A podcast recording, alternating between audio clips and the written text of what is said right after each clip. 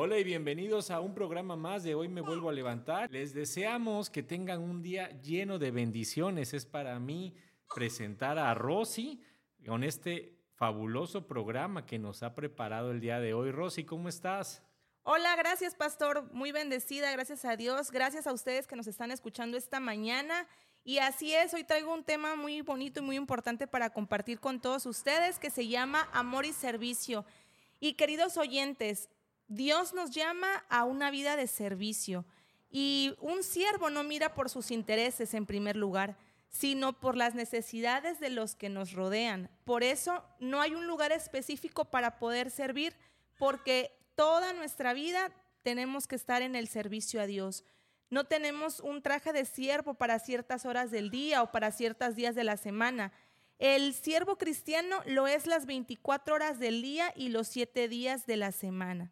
Para servir a los demás hace falta tener un corazón humilde y amoroso. Debemos considerar a los demás como superiores a nosotros mismos.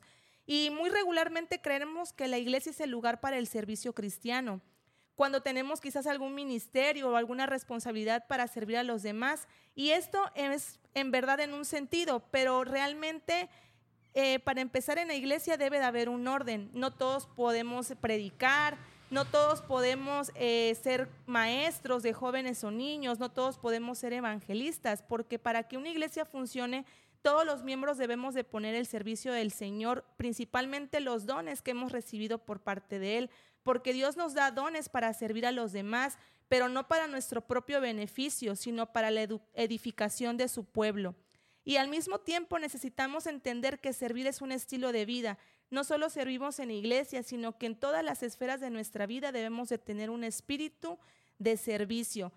Eh, te puedo dar unos ejemplos, desde cuando cambias el pañal de tu bebé, estás haciendo un servicio, cuando estás cuidando y siendo ayuda idónea para tu esposo, estás haciendo un servicio. Cuando cuidas a los niños de un matrimonio, quizás para que salgan a pasear, estás sirviendo.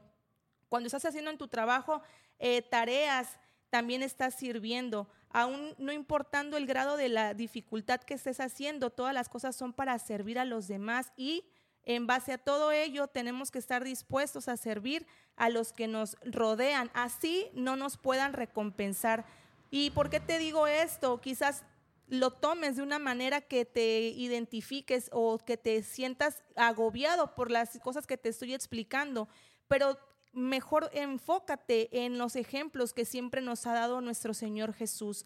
Él, para empezar, es hijo del hombre. Él no vino a ser servido, sino para servir y dar su vida en rescate por muchos de nosotros como lo dice Mateo 20, 28. Y también recuerda cómo Jesús lavó los pies de sus discípulos. Allí tenemos un buen ejemplo de servicio y humildad para que nosotros sigamos su ejemplo. Y yo te digo, para concluir este tema, por lo tanto, si nuestro Señor se hizo siervo por nosotros, ¿acaso haremos algo de más si nosotros nos hacemos siervos por Él? Hermanos, pongamos en nuestro corazón esa actitud de servir a los demás. Siempre vamos a ser recompensados. Siempre que sirvamos para las cosas de Dios, Él nos va a recompensar abundantemente. Esto ha sido el tema que he querido compartir esta mañana contigo. Espero que sea de muchísima bendición. Te deseo muchísimas bendiciones y que tengas una mañana excelente. Nos vemos en un próximo episodio. Y así llegamos al final de otro amanecer. En hoy me vuelvo a levantar. Recuerda, cada nuevo día es una oportunidad para levantarte, renovarte y acercarte más a Cristo. No importa lo que te espere hoy, siempre hay esperanza en Jesús. Te invitamos a que compartas este podcast con quienes te rodean.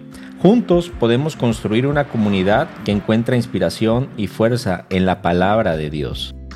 Si te ha llegado el mensaje de hoy, toma un momento para orar, abre tu Biblia y permite que la presencia de Jesús ilumine tu día. Sobre todo, recuerda que cada mañana es una nueva oportunidad para levantarte con Jesús a tu lado. Mantente fuerte en la fe y deja que su amor te guíe en cada paso.